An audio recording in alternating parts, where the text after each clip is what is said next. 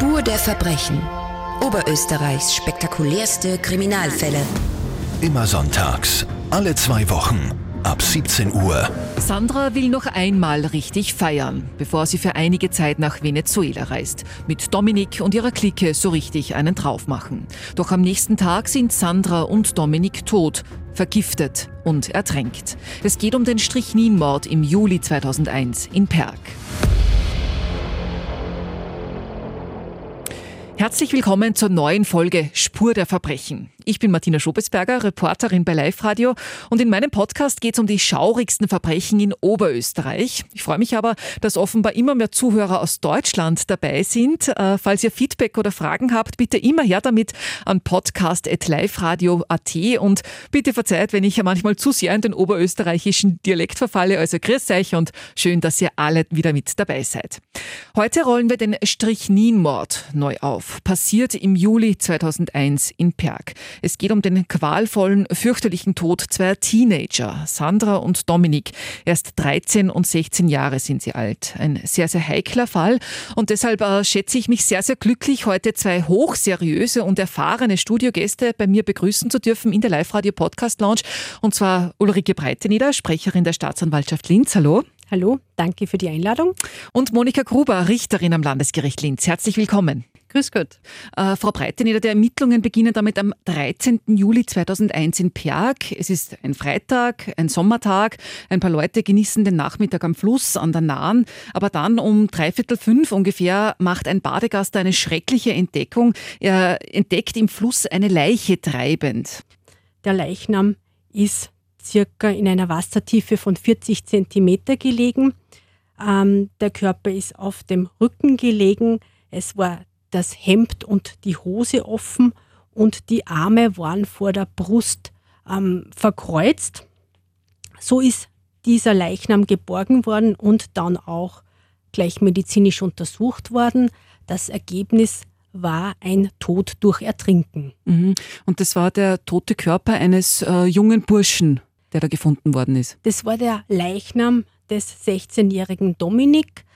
Der Dominik war einem Polizeibeamten persönlich bekannt, sodass er relativ rasch identifiziert werden konnte. Es hat dann auch die Mutter des Verstorbenen seine Identität bestätigt und da erzählt, dass er circa seit dem frühen Abend des Vorabends abgängig ist und vermutlich mit der 13-jährigen Sandra unterwegs war. Mhm, also mit einer Freundin von ihm. Mit einer Freundin, die sich in dieser Jugendgruppierung, der auch der Dominik angehört hat, bewegt hat und die an diesem Abend des 12. Julis ihren Abschied gefeiert hat. Die Sandra wollte damals ähm, nach Venezuela reisen, um die Familie einer Austauschschülerin zu besuchen und wollte sich an diesem Abend von ihrem Freundeskreis verabschieden. Mhm. Zu dem Zeitpunkt hat man nur gewusst, also Dominik ist äh, tot in der Nahen gefunden worden, er ist ertrunken, haben äh, erste Ermittlungen ergeben. Äh, was hat man gewusst über die Sandra, wo sie ist? Man hat zunächst versucht, mit der Sandra Kontakt aufzunehmen, ähm, bei der Familie der Sandra nachgefragt und da ist dann sehr rasch zutage gekommen, dass auch die Sandra verschwunden ist. Mhm. Dass etwa zum gleichen Zeitpunkt sich auch die Spur der Sandra verliert und es sind dann die Ermittlungen dahin geführt worden, dass man nach der Sandra gefahndet hat. Es ist ihr Foto in den Medien veröffentlicht worden, aber es hat sich keine Spur zur Sandra gefunden. Mhm. Zunächst muss man sagen, hat sich keine Spur gefunden, denn äh, leider Gottes nach drei Tagen äh, ist der Leichnam der Sandra gefunden worden und zwar von einem Volksschüler, der sich da im Bereich der Nahen aufgehalten hat und der hat einen Leichnam unter einen Brückenpfeiler vorgefunden. Und da hat sich dann leider Gottes die Gewissheit ergeben, dass es sich dabei um die tote Sandra handelt. Also ein neunjähriges Volksschulkind findet ein, ein totes Mädchen. Genau, ein neunjähriger Volksschüler hat diese Meldung gemacht und die Polizei hat dann die Leiche bergen können. Auch dieser Leichnam ist natürlich gerichtsmedizinisch untersucht worden. Und da ist die Gerichtsmedizin vor einem Rätsel gestanden. Es hat sich nämlich nicht wirklich eine Todesursache ermitteln lassen. Aha. Also es hat hier keine Spuren für ein berauschendes Mittel gegeben, weder Suchtgifte noch Alkohol wurde nachgewiesen und es war an und für sich zunächst einmal unklar, was den Tod der Sandra herbeigeführt hat. Mhm. Jetzt ist natürlich dann spannend, was haben die beiden am Abend, äh, bevor sie dann äh, verschwunden, gestorben sind? Beim Dominik hat man nur glaubt oder gewusst, er ist ertrunken. Was hat sich da herausgestellt, was die beiden gemacht haben? Ein wesentlicher Teil der Ermittlungen war zu konstruieren, wie haben sich die letzten Stunden der beiden vor ihrem Verschwinden abgespielt. Und da hat die Gendarmerie wirklich viele Vernehmungen durchgeführt. Es wurde mit den Müttern der beiden gesprochen, aber auch mit den letzten Kontaktpersonen. Das hat man durchaus ein bisschen rekonstruieren können, dass sich die beiden mit der Freundesklicke getroffen haben, um den Abschied der Sandra zu feiern. Es ist sogar sehr detailreich da herausgekommen, dass sich die Sandra von ihrer Mutter verabschiedet hat, um sich dann noch mit Freundinnen zu treffen, dass sie auf der Bank Geld gewechselt hat, dann äh, Getränke gekauft hat, teils alkoholische, teils antialkoholische Getränke und auch Becher und sich mit ihrem Freundeskreis getroffen hat an einem typischen Szenetreffpunkt im Raum Perg. Dort haben die Jugendlichen gemeinsam gefeiert, haben sich dann auch noch in eine private Wohnung zurückgezogen und am Ende des Abends hat sich diese Gruppe aufgelöst, wobei die Sandra und der Dominik dann noch Lust hatten, Suchgift zu kaufen. Mhm. Also Drogen. Drogen. Mhm. Wo haben die beiden versucht, das aufzutreiben? Es hat ein Mitglied dieser Jugendgruppe gegeben, der einen Kontakt herstellen konnte dieses Mitglied der Jugendgruppe hat sich dann letztlich auch als einer der drei Beschuldigten herauskristallisiert. Mhm. Aber einen Schritt zurück ist es nämlich dann ähm, das Ergebnis der gerichtsmedizinischen Untersuchung gekommen, weil, wie Sie gesagt haben, es war ja immer noch ein Rätsel, woran ist die Sandra eigentlich gestorben und das war ein, ein Schlüsselmoment eigentlich in diesem Fall. Was hat denn diese Untersuchung ergeben? Die Sandra ist nach der ersten Obduktion sogar noch ein zweites Mal gerichtsmedizinisch obduziert worden. Auch dort hat sich kein Anzeichen für eine gröbere Gewalteinwirkung ergeben, die für den Tod ursächlich gewesen hätte sein können. Auch keine nachweisbare anatomische Todesursache wurde festgestellt. Und da ist die Gerichtsmedizin dann in der chemischen Analyse in die Tiefe gegangen und man hat dann wenige Wochen danach die Gewissheit gehabt, dass sowohl die Sandra als auch der Dominik eine Strichninvergiftung erlitten haben. Also die beiden sind vergiftet worden. Die beiden haben Gift äh, im Körper gehabt. Woher das gekommen ist und wer das dann zugeführt hat, das war natürlich Teil der Ermittlungsarbeit. Jetzt ist die Frage, was ist Strychnin? Wie schaut das aus? Wie wirkt das? Strychnin ist ein äh, weißes kristallines Pulver. Es kommt aus der Natur, wird aus der Brechnuss hergestellt. Früher ist es auch als Rattengift verwendet worden. Das passiert aber schon lange nicht mehr. Und Richterin Monika Gruber, es ist auf alle Fälle ein starkes Gift.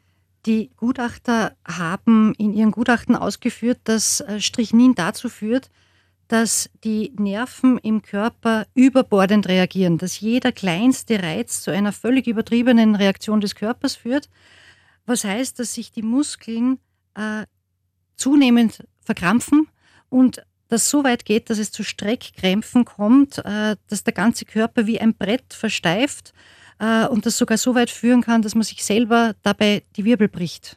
Mhm. Und ganz besonders schlimm bei Strychnin ist, äh, dass man bei vollem Bewusstsein bleibt. Es hat keinerlei berauschende Wirkung und man bekommt seinen Todeskampf so lange mit, bis das Gehirn nicht mehr ausreichend mit Sauerstoff versorgt wird. Mit diesem furchtbaren Mittel sind Sandra und Dominik also vergiftet worden. Die Frage ist, warum haben sie das Gift genommen? War das freiwillig, quasi als Selbstversuch, das auszuprobieren? Oder hat sie jemand gezwungen? Oder hat sie jemand getäuscht? Und vor allem, woher haben Sie das Strichnin? Da sind aber dann wieder die Ermittlungen zu den letzten Kontaktpersonen dazugekommen und da war irgendwie bekannt, dass da ein Dreiergespann war, das gerne Drogen verkauft hat. Die waren da schon bei der Polizei amtsbekannt und über diesen Weg ist man dann auch zu den restlichen Beschuldigten gekommen. Mhm. Es hat dann gleich eine Durchsuchung gegeben bei einem der beiden jugendlichen Beschuldigten und dort ist schon einmal gefunden worden, dass es am Computer im Verlauf Hinweise auf das Wort Strichnin auf diesen Begriff gibt. Also die haben das gegoogelt? Oder die haben das gesucht, offensichtlich schon in der, auf der Suche nach der Wirkweise dieses Giftes. Und es ist dann auch bei einem Erwachsenenbeschuldigten eine Durchsuchung durchgeführt worden und da ist im Badezimmer hinter der Waschmaschine versteckt eine Dose, eine leere Dose mit der Aufschrift Strichnin-Nitrat gefunden worden. Mhm. Also da war es dann schon sehr naheliegend, dass die zwei äh, das Strichnin von denen gekauft oder irgendwie, dass die das ihnen überlassen haben. Der Verdacht war dann schon durchaus verdichtet. Hinzugekommen ist, dass man beim Erwachsenen nicht nur diese Dose mit der eindeutigen Aufschrift gefunden hat, sondern auch ein Buch mit dem Titel Psychoaktive Pflanzen. Auch dort waren Informationen auf Strichnin zu finden und auch ein Lexikon mit eben auch eindeutiger Information. Ja, und trotzdem haben die drei Dealer das Strichnin offenbar schon vor dem Verschwinden von Sandra und Dominik äh, verkauft als Drogen, im Speziellen an einen amtsbekannten Drogennutzer. Diese Person hat selbst gesagt, dass er aus seiner Einschätzung heraus das nur überlebt hat, weil der Körper eben so Suchtgift erprobt war und mit dieser Substanz umgehen konnte. Mhm, also er hält das aus? Genau. Mhm. Ansonsten äh, hätte er Schlimmes befürchtet, aber er hat auch massive Krämpfe geschildert und aus den Zeugenaussagen ist auch klar gewesen, dass der durch diese Krämpfe wirklich viele Verletzungen gehabt hat, dass der nämlich durch diese Krämpfe laufend umgefallen ist und zwar wie ein Baum. Mhm. Der war komplett zerschürft mit blauem Auge, mit Schnittverletzungen. Also hat man äh, wirklich plastisch gesehen, dass diese Krampfanfälle, sofern man sie überlebt, wirklich auch zu schweren Folgen führen. Mhm. Und dieser Suchtgiftnutzer, Kunde von den Verdächtigen, hat ja seine Dealer dann sogar gewarnt davor, was sie da eigentlich äh, verkaufen. Dieser Erstkonsument hat seine äh, drei Verkäufer sogar sehr eindringlich gewarnt und darauf hingewiesen, dass das ein sehr gefährliches Zeugs ist, dass sie das entsorgen sollen und dass das auf keinen Fall in die Hände von Jugendlichen, allenfalls noch nicht so erfahrenen Suchgiftkonsumenten gelangen soll, weil da gar Arges passieren könnte. Mhm. Also zumindest einmal haben die drei schon mal Strichnin als Drogen verkauft. Die Frage ist, haben sie es auch Sandra und Dominik gegeben äh, oder verkauft? Frau Breiteneder, mit diesem neuen Wissen haben die Ermittler den letzten Abend der beiden Jugendlichen noch einmal rekonstruiert. An diesem Abend oder eigentlich schon beginnend mit dem Nachmittag ist äh, der Dominik zunächst mit seiner Mutter nach Perg gefahren und hat dort von ihr die Erlaubnis erhalten, dass er noch Freunde besuchen darf. Er sollte allerdings um 21 Uhr zu Hause sein. Die Mutter hat ihm noch 100 Schilling mitgegeben, davon hat sich der Dominik Cola und eine kleine Flasche Rum gekauft. Die Sandra ist so gegen 3 Uhr nachmittags von der Wohnung in Sachsen weg und wollte sich in Perg mit ihren Freunden treffen. Sie wollte dort, wie bereits erwähnt, ihre Abreise nach Venezuela feiern und mhm. sich von den Freunden verabschieden. Auf der Fahrt mit dem Zug hat sie zwei Freundinnen getroffen. Sie hat dann in Perg auf einer Bank US-Dollar gegen Schilling gewechselt und davon, davon einem Teil dieses Geldes Zigaretten, diverse Getränke gekauft aber auch zum Beispiel einen Flaschenöffner und Becher. Mhm, also für die Party, für die Abschiedsparty? Für die Abschiedsparty und hat sich dann gemeinsam mit dem Dominik, mit Freunden und Bekannten in einem allgemein bekannten Jugendtreff in Perg verabredet, dort Alkohol konsumiert. Ähm, also die Jugendlichen haben gemeinsam Alkohol konsumiert, gefeiert, haben dann noch eine Wohnung besucht, eine private Wohnung und sind von dort dann in einer Gruppe weg. Die Sandra hat zu diesem Zeitpunkt noch ca. 270 bis 280 Schilling eingesteckt gehabt und war gemeinsam mit dem Dominik erpicht darauf, noch an Suchgift zu kommen. Mhm. Also irgendwo sie noch Rauschmittel organisieren. Ja, sie haben sogar ganz konkrete Vorstellungen gehabt. Die Sandra wollte etwas Chemisches. Ihr ist dabei vorgeschwebt, Ecstasy zu kaufen. Der Dominik wollte eher Haschisch, also Cannabisharz, für sich kaufen. Mhm. Und Sie haben auch eine Ahnung gehabt oder eine Idee gehabt, wo Sie es herbekommen? Sie haben einen der Jugendlichen, der aus diesem Kreis dann noch übergeblieben ist, aus dieser Party gefragt. Der war auch bekannt dafür, dass er zu einer Gruppe gehört, die sich durchaus mit dem Verkauf von Suchgift schon auskennt. Und der hat ihnen auch zugesagt, dass er sie noch zum Suchgift bringt. Und sie sind dann zu dritt zur Wohnung des späteren Erwachsenenbeschuldigten gekommen. Der war nicht zu Hause. Es hat aber nicht lange gedauert und er ist gemeinsam mit dem zweiten späteren jugendlichen Beschuldigten dann zu seiner Wohnung gekommen. Mhm. Und dann haben Sie es ja ausgemacht. Wir haben da was vor euch, wir würden euch da was verkaufen oder auch schenken. Zunächst ist es einmal um den Verkauf des Haschisch gegangen, also des Dope, das der Dominik wollte. Das ist tatsächlich dann übergeben worden. Ungefähr drei Gramm hat der Dominik bekommen und dafür hat man nicht ganz 300 Schilling bezahlt. Mhm. Und dann ist von den Beschuldigten die Idee gekommen, etwas Chemisches, etwas Kristallines anzubieten, nämlich ähm, als Amphetamin, als Speed wollte man das den beiden, der Sandra und dem Dominik, anbieten. Tatsächlich hat es sich dabei um das Strychnin gehandelt. Wie schaut so ein Strychnin aus? Ist das ein Pulver? Ist es ganz fein wie ein Backpulver oder wie Staubzucker? Das muss man sich als weiße, kristalline Substanz vorstellen. Mhm. Also für jemanden, der sich nicht gut auskennt, äh, könnte glauben, ja, das sind jetzt einfach zerstoßene Tabletten zum Beispiel. Durchaus verwechselbar für Menschen, die sich nicht auskennen. Mhm. Ja, und Sandra und Dominik haben dann gesagt, okay, das probieren wir aus, das Geschenk nehmen wir an. Die Beschuldigten sind dann mit den zwei potenziellen Suchgiftkunden in einen Park gegangen, der da entlang der Nahen gelegen ist. Und dort hat es dann die Übergabe dieses sehr gefährlichen kristallinen Pulvers an die beiden Suchgiftkonsumenten gegeben. Mhm. Auffällig ist, dass die Beschuldigten, und zwar weder die zwei jugendlichen Beschuldigten noch der Erwachsene, selbst mitkonsumiert haben. Also mhm. das war wirklich nur für Dominik und Sandra.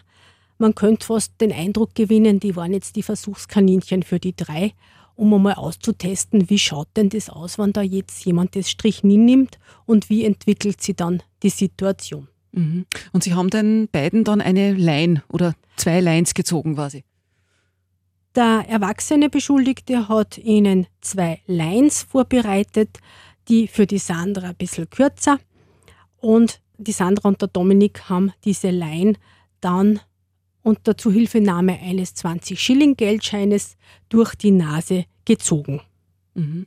Ja, und dann hat äh, die Wirkung eingesetzt. Die Wirkung setzt da nicht ganz prompt ein, so circa eine halbe Stunde. Dann hat es zunächst beim Dominik begonnen mit ähm, leichteren Krämpfen im Bereich der Schulterregion und es ist dann die Wirkung immer stärker geworden und es haben dann sehr massive Krämpfe in Form von richtig massiven Streckkrämpfen eingesetzt. Mhm. Kurz darauf haben auch bei der Sandra die Krämpfe begonnen und auch sie hat die massive und dann letztlich für sie tödliche Wirkung des Strichnins zu spüren bekommen. Also Sandra und Dominik haben sich eigentlich auf einen Drogenrausch gefreut und stattdessen haben da höllische Krämpfe eingesetzt. Und als wäre das alles noch nicht fürchterlich genug, hat sich dann der ältere Dealer auch noch an der hilflosen Sandra vergriffen. Also er hat das Mädchen sexuell missbraucht. Also äh, eigentlich Szenen, für die einen die Worte fehlen, spielen sich da ab und dann, äh, um es auch nochmal bewusst zu machen, wie jung diese handelnden Personen waren. Ähm, einer der, der Beschuldigten, der 15-Jährige, hat dann gesagt, er muss jetzt heim. Der 15-Jährige musste dann heim. Er war eigentlich schon über der erlaubten Zeit und hat natürlich befürchtet, dass er zu Hause Probleme bekommt. Äh, es war allerdings mittlerweile dunkel und der Jugendliche hat selbst an sich festgestellt, seitdem er Cannabis konsumiert, hat er Probleme im Finstern. Da fürchtet er sich nämlich. Jetzt wollte er den Weg nach Hause auch nicht alleine beschreiten, sondern er hat mehr oder minder verlangt, dass wer mitkommt. Äh, es sollte der zweite Jugendliche mit ihm mitkommen. Da war jetzt der erwachsene Beschuldigte auch nicht wirklich glücklich, dass er mit diesen zwei Krampfenden da alleine gelassen werden soll. Letztlich haben sich die zwei Jugendlichen kurz auf den Weg gemacht, aber waren nach circa zehn Minuten beide wieder retour. Mhm. Weil der eine wollte im Finstern nicht weitergehen und der andere hat sich dann doch seinem Mitbeschuldigten mehr oder minder verpflichtet gefühlt und so sind sie wieder an den Ort des Geschehens retour. Mhm. Wo äh, Sandra und Dominik ja mitten im Todeskampf waren. Die zwei 15-Jährigen außerdem Freunde von denen, also man kann sich das eigentlich gar nicht vorstellen, haben die gar nicht versucht, denen irgendwie zu helfen oder? Die Hilfe könnte man mehr oder minder ein bisschen als halbherzig bezeichnen. Die Beschuldigten sind dann auf die Idee gekommen, dass vor allem beim Dominik es vielleicht helfen würde, wenn er was trinkt, damit er nicht dehydriert. Und es ist ihm dann mehrmals Wasser aus der Nahen geholt worden. Das soll er angeblich auch getrunken haben, wobei da die Meinungen auseinandergehen, vor allem von den medizinischen Expertisen, die sich dann im Laufe des Verfahrens noch ergeben haben, weil ähm, nicht nur jetzt die Schulterregion und später der ganze Körper des Dominik gekrampft hat, sondern vor allem auch der Hals, das dürfte ganz steif gewesen sein und inwieweit da überhaupt dann noch ein Trinken möglich war, ist fraglich. Wobei der Sandra ist es äh, noch schlechter gegangen. Bei der Sandra dürften ab einem gewissen Zeitpunkt, zumindest für die Beschuldigten, dann keine Lebenszeichen mehr erkennbar gewesen sein. Und dann haben die Beschuldigten sogar mit Wiederbelebungsmaßnahmen begonnen und das aber relativ rasch und eigentlich ohne erkennbaren Grund wieder aufgehört und haben irgendwann dann festgestellt, dass die Sandra tot ist. Das haben sie aber dem Dominik dann auch noch unter die Nase gerieben. Das haben sie ihm gesagt? Ja, der erwachsene Beschuldigte soll dem Dominik dann ganz frank und frei noch gesagt haben, dass jetzt die Sandra tot ist. Mhm. Müssen unvorstellbare Qualen gewesen sein für eine Dominik eigentlich. Also das kann man sich gar nicht vorstellen. Äh, ja, was haben Sie dann mit der Sandra gemacht? Es hat sich dann die Frage gestellt, wie man die Sandra oder deren leblosen Körper am besten dann wieder los wird oder wie man das verstecken könnte. Und jetzt hat man da eine Nische bei einem Brückenpfeiler gekannt und dort haben die drei dann die Sandra im Trockenen abgelegt. Mhm. Zu diesem Zeitpunkt hat Dominik noch gelebt, aber ihn wollten die drei dann auch loswerden. Jetzt haben sie Dominik zum nahen Fluss geschleppt und äh, ihn ins 40 Zentimeter tiefe Wasser gelegt und da ist der krampfende, äh, hilflose Dominik ertrunken. Bis man das alles gewusst hat, sind aber natürlich mehrere Wochen vergangen. Inzwischen sind Sandra und Dominik beerdigt worden und bei dieser Beerdigung oder bei diesen Beerdigungen haben sich rückblickend gesehen äh, ziemlich beklemmende Szenen abgespielt, weil da waren ja die späteren Angeklagten noch bei der Trauergemeinde dabei.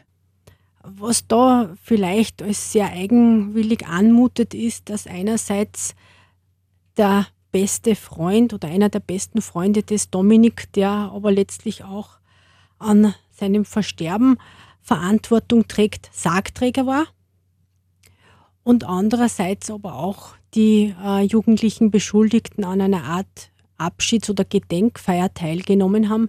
Die Mutter des Dominik hat für die Jugendlichen, die sich da im Bekanntenkreis in der Clique bewegt haben, am Vorabend des Begräbnisses eine Gedenkveranstaltung organisiert, damit die Jugendlichen vom Freund Abschied nehmen können. Und da waren auch die beschuldigten Jugendlichen dabei, die sogar der Mutter kondoliert haben. Ja, weil zu diesem Zeitpunkt waren ja die Verdächtigen noch frei und haben beteuert, nichts mit dem Tod von Sandra und Dominik zu tun zu haben. Es sind in der Zwischenzeit aber jede Menge Gutachten gemacht worden und äh, dann hat es gereicht, dann ist Anklage erhoben worden, unter anderem wegen Mordes, wegen sexuellen Missbrauchs und auch wegen mehrerer Drogendelikte. Richterin Monika Gruber, wie haben sich denn die drei Angeklagten dann in der Verhandlung bekannt? Die Beschuldigten haben sich zum Teil zu den Suchgiftdelikten schuldig bekannt allerdings weder zu Mord äh, noch zum sexuellen Missbrauch. Haben Sie das zugegeben, dass Sie Ihnen Strichnin gegeben haben? Das haben Sie zugegeben. Sie haben allerdings übereinstimmend gesagt, dass Sie nicht damit gerechnet hätten, dass das tödlich verlaufen könnte, auch wenn die Beweisergebnisse im Verfahren was anderes gezeigt haben, weil relativ klar äh, zum Ausdruck kam, dass Sie sich äh, aus den Büchern und aus dem Internet sehr wohl informiert hatten und es ihnen sehr wohl bewusst war, dass man daran auch hätte versterben können. Das waren zumindest die Ergebnisse des Ermittlungsverfahrens. Und nicht zuletzt hat es diese Warnung des altgedienten Suchtgiftkonsumenten gegeben, der ja wirklich Erfahrung hatte mit Gift, wo jetzt der Körper schon sehr trainiert war auf die Aufnahme von giftigen Substanzen und sogar der hat wirklich massive Wirkungen gehabt und da war eigentlich klar mit dieser Warnung, die der auch bestätigt hat in seiner polizeilichen Einvernahme und die auch von den jugendlichen Beschuldigten im Ermittlungsverfahren bestätigt wurden, dass das ganz, ganz gefährlich ist, wenn man das Jugendlichen gibt, wo der Körper weder auf Suchtgift trainiert ist, noch überhaupt Probleme hat, mit giftigen Substanzen besonders gut umzugehen. Mhm. Aber wenn Ihnen bewusst war, erstens von, von dem einen Kunden, dass es dem schon schlecht gegangen ist, der sie gewarnt hat. Und dann haben sie das Strichnin diesen zwei gegeben, haben es ihnen aber nicht einmal verkauft. Also man kann ihnen ja nicht einmal vorwerfen, dass sie es aus, aus Geldgier ihnen gegeben haben. Was haben sie denn dann zum Motiv gesagt? Warum haben sie es denn den beiden dann gegeben? Es hat sich äh, durch die Einvernahmen der Eindruck ergeben, dass der Plan gewesen sein könnte, Strichnin schaut ähnlich aus wie Amphetamin dass der Plan gewesen sein könnte, anderen Kunden dann dieses restliche Strichnin, das noch da ist, als Speed zu verkaufen. Mhm. Also einfach einmal ausprobieren und zu schauen, ob das vielleicht eine künftige Einnahmequelle sein könnte. Das könnte man ihnen unterstellen. Mhm. Jetzt ist da quasi diese leere Dose, diese Strichnin-Dose hinter der Waschmaschine von dem älteren Beschuldigten gefunden worden. Weiß man, wo der das hergehabt hat? Also kann man das, ist er das kaufen gegangen, um es zu verkaufen oder wo, wo hat er das hergehabt? Nach den Aussagen der Beschuldigten äh, haben sie die Strychnindose, so circa zur Hälfte gefüllt, auf einem äh, Bauernhof gefunden. Der Bauernhof ist von einer Mutter eines jugendlichen Beschuldigten gepachtet gewesen. Die Experten haben einmal die Meinung vertreten, dass dieses Strychnin sogar aus den 80er Jahren stammen könnte und dass das dann mehr als ein Jahrzehnt völlig unbemerkt auf einem Bauernhof gelagert würde, schien wenig nachvollziehbar. Fürs Verfahren war diese Herkunft dann nicht mehr relevant, man ist dem daher auch nicht näher nachgegangen und hat jetzt diese Verantwortung der zwei Beschuldigten so hingenommen. Mhm, okay, aber Sie sind es nicht irgendwo kaufen gegangen, um es dann als Drogen auszugeben und zu verkaufen. Also das haben Sie nicht gemacht. Die Verantwortung war, dass Sie es gefunden haben, eben in diesen Räumlichkeiten des Bauernhofs und dass Sie das dann mitgenommen haben und sich aber auch recht rasch dann in den äh, Büchern informiert haben, wie denn die Wirkung bei der Einnahme wäre. Mhm. Es sind dann äh, sehr viele Gutachter, Experten ähm, haben dann ausgesagt vor Gericht. Unter anderem ist es natürlich darum gegangen, wie dieses äh, Strichnin wirkt. Und beim Dominik haben Sie ihn zum Sterben in die Nahen gelegt, haben Sie ihn so ermordet oder könnte Dominik selbst noch irgendwie in die Nahen gegangen sein? Das war ein ganz zentrales Thema. Was haben denn dazu die Gutachter gesagt? Das war ein ganz, ganz zentrales Thema bei insgesamt drei Gutachtern. Das hat den Toxikologen, den Pharmakologen und die Gerichtsmedizin betroffen, weil das natürlich für den erwachsenen äh, Angeklagten und den einen Jugendlichen einen dramatischen Unterschied bedeuten könnte. Es waren sich alle drei Gutachter einig, dass sobald die Krämpfe durch das Strichnin begonnen hatten, ein normales Fortbewegen nicht mehr möglich gewesen sein kann. Man muss sich vorstellen, dass das Strichnin so wirkt, dass bei jedem kleinsten Reiz, wie wir vorher schon äh, besprochen haben, der ganze Körper zu krampfen beginnt. Das heißt, wenn ich versuche aufzustehen, kriegt der Körper Reize und krampft. Wenn ich einen Schritt mache, berühre ich den Boden, der Körper krampft. Das heißt, alle Gutachter haben gesagt, wenn überhaupt noch ein Fortbewegen möglich gewesen wäre, dann wäre der Dominik aufgestanden, gefallen, aufgestanden, gefallen. Dann hätte er aber von oben bis unten übersät sein müssen von Verletzungen, die bei diesen Stürzen entstanden sind, vor allem weil die letzten Meter ja über die Böschung hinunter äh, gegangen sind. Und die Gerichtsmedizinerin hat aber ausgeführt, dass beim Dominik fast gar keine äh, äußeren Verletzungen feststellbar gewesen sind, außer einem kleinen Kratzer an der Hand, der aber mit so einem Geschehen nicht in Einklang zu bringen ist. Also die Gutachter sagen, Dominik kann einfach nicht mehr selbst in seinem Zustand in den Fluss gewankt und da ertrunken sein. Und ein weiteres Gutachten ist noch sehr, sehr spannend. Das war quasi ein wissenschaftlicher Checkbot eigentlich, nämlich Algenrückstände an den Schuhen haben da quasi die Mörder überführt. Es gab das Gutachten eines äh, Biologen, der erklärt hat, dass in einem Fluss es äh, Kieselalgen gibt und er hat die Schuhe, vor allem die Schuhe des erwachsenen Täters, untersucht und hat äh, zuerst einmal festgestellt, dass die blitzblank geputzt sind.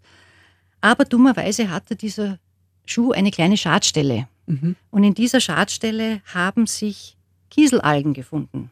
Und zwar eine Kombination von Kieselalgen, die an diesem Narrenabschnitt nur an einer einzigen Stelle vorkommt, und zwar genau dort, wo der Dominik abgelegt worden ist. Also Algen im Schuh haben einen Mörder überführt. Also es ist für mich auch super spannend zu sehen, wie spurensicherer da arbeiten. Ähm, Jedenfalls diese ganzen Beweise haben den Geschworenen im Prozess dann gereicht. Sie haben schlussendlich entschieden, im Fall der Sandra ist es nicht Mord, sondern schwere Körperverletzung mit Todesfolge. Im Fall von Dominik war es Mord. Der ältere Angeklagte hat schlussendlich lebenslang bekommen. Der 15-jährige Komplize, der geholfen hat, Dominik zum Fluss zu tragen, hat ebenfalls wegen Mordes neun Jahre Haft ausgefasst. Und der dritte Angeklagte, der war damals ebenfalls 15 äh, Jahre zum Zeitpunkt der Tat, der hat wegen schwerer Körperverletzung mit Todesfolge eben im Fall der Sandra vier Jahre Haft ausgefasst. Was ist denn aus diesen doch sehr jungen Menschen, die sie damals waren, äh, geworden? Der erwachsene Angeklagte der die lebenslange Haft zu verbüßen hat, befindet sich immer noch in Haft. Eine Haftentlassung aus einer lebenslangen Haft äh, wäre äh, frühestens nach 15 Jahren bedingt möglich. Das ist bei ihm aber bisher abgelehnt worden. Einer der Jugendlichen hat äh, die Haftzeit sehr zu seinem Vorteil genützt. Er hat eine Lehre als Tischler abgeschlossen, hat eine Ausbildung als Staplerfahrer und als Lagerhalter absolviert und wurde deswegen äh, schon relativ früh bedingt entlassen. Es wurden ihm insgesamt drei Jahre und acht Monate seiner neunjährigen Haft bedingt nachgesehen und er ist mit dem Strafrecht nicht mehr in Konflikt geraten. Weniger gut gelaufen ist es beim zweiten Jugendlichen. Der ist nach seiner bedingten Haftentlassung wieder straffällig geworden. Es ist bei ihm eine psychiatrische Krankheit diagnostiziert worden und äh, er wurde im letzten Verfahren in eine Anstalt äh, für geistig abnorme Rechtsbrecher eingewiesen. Mhm. Also eine Tragödie, die das Leben von ganz, ganz jungen Menschen für immer oder nachhaltig äh, zerstört hat. Äh, Frau Breitenieder, für Sie als erfahrene Staatsanwältin, wie ordnen Sie denn so einen Fall ein? Wie ist das Gefühl für Sie? Was mir jetzt besonders erwähnenswert erscheint, ist vielleicht, dass bei diesen Tätern die Möglichkeit, die Opfer zu retten, gar nie wirklich so richtig in Betracht gezogen wurde. Wir haben ja die medizinischen Ergebnisse aus den Gutachten, wo eine jetzt per se tödliche Dosis bei beiden diagnostiziert wurde, aber es wäre rein theoretisch möglich gewesen, mit rascher medizinischer Hilfe da vielleicht doch noch ein Leben zu retten. Und das ist offensichtlich von diesen Beschuldigten gar nicht so richtig ernsthaft in Erwägung gezogen worden oder versucht worden, obwohl es die Möglichkeit gegeben hätte. Mhm. Und der Drang, sich selbst vor der Strafverfolgung zu schützen, war da bei Weitem überwiegender, als Leben zu retten. Mhm. Obwohl es ja enge Freunde waren. Obwohl da eine Freundschaft bestanden hat oder auch zumindest zum erwachsenen Angeklagten eine enge Bekanntschaft, wäre es eben möglich gewesen, versuchen zumindest ein Leben zu retten. Würde einen gefühlt einen Unterschied machen? Das hätte auf jeden Fall einen Unterschied gemacht. Es hätte vermutlich auch in der Strafe einen Unterschied gemacht. Mhm. Und was bleibt nach, nach dem Prozess, ist einfach auch die Warnung an alle, die sich von irgendwo Drogen besorgen, da furchtbar aufzupassen. Dieser Fall liegt zwar jetzt schon 20 Jahre zurück, aber ist in seiner Auswirkung aktueller denn nie. Äh, es mehren sich ja immer mehr die Fälle, wo Drogenkonsumenten Substanzen im Darknet bestellen und tatsächlich gar nicht wissen, welche Inhaltsstoffe sie da ihrem Körper zuführen. Und umso mehr ist dieser Fall auch von aktueller Brisanz getragen. Mhm. Also eine Warnung, die wir uns von diesem Prozess äh, mitnehmen können. Und ein Detail möchte ich ganz zum Schluss noch erwähnen, Frau Breiteneder, das haben Sie mir erzählt, ein Nebengeräusch äh, zu diesem Prozess damals, der auch in den Medien als Rattengift-Prozess bezeichnet worden ist, was ja falsch ist. Aber jedenfalls hat das ähm, die Schädlingsbekämpfer damals sehr gestört mit diesem Prozess und mit, diesem, äh, mit dieser Substanz in Verbindung gebracht. Genau, also bemerkenswert ist in diesem Zusammenhang, dass es ein Schreiben gegeben hat der Wirtschaftskammer und zwar der Innung der Schädlingsbekämpfer an die Staatsanwaltschaft, wo sich die dagegen verwehrt haben, dass man Strychnin mit Rattengift gleichstellt weil das offensichtlich nicht mehr dem Stand der Technik entspricht und Strychnin bei dieser Schädlingsbekämpfung gar nicht verwendet wird. Es dürfte aber relativ viele Anfragen gegeben haben, dass sich Kunden der Schädlingsbekämpfer gefürchtet haben, an den Ort der Giftstreuung zu gehen, sprich, die wollten gar nicht mehr in ihre Keller gehen, aus Angst mit Strychnin und damit mit einem gefährlichen Gift in Kontakt zu kommen. Mhm, interessant. Also Strychnin wird nicht als Rattengift verwendet. Nein. Alles klar, aber dann haben wir das an dieser Stelle auch noch einmal klargestellt. Vielen Dank Ihnen beiden fürs Vorbeikommen in der Live-Radio-Podcast-Lounge, um auf diesen dramatischen Fall zurückzublicken. Ulrike Breitenieder, Sprecherin der Staatsanwaltschaft Linz. Gerne. Und Richterin Monika Gruber, danke fürs Kommen. Gerne. Ja, und in der nächsten Folge beschäftigen wir uns mit einem Mord, der euch Blumenecken wahrscheinlich für immer mit anderen Augen sehen lassen wird. Ein Mann ermordet seinen Freund. Er zerstückelt ihn und mauert die Leichenteile in der Blumenecke seiner Wohnung ein. Passiert in Bad Hall. Die ganze Story gibt's in der nächsten Episode. Spur der Verbrechen. Oberösterreichs spektakulärste Kriminalfälle. Immer sonntags, alle zwei Wochen, ab 17 Uhr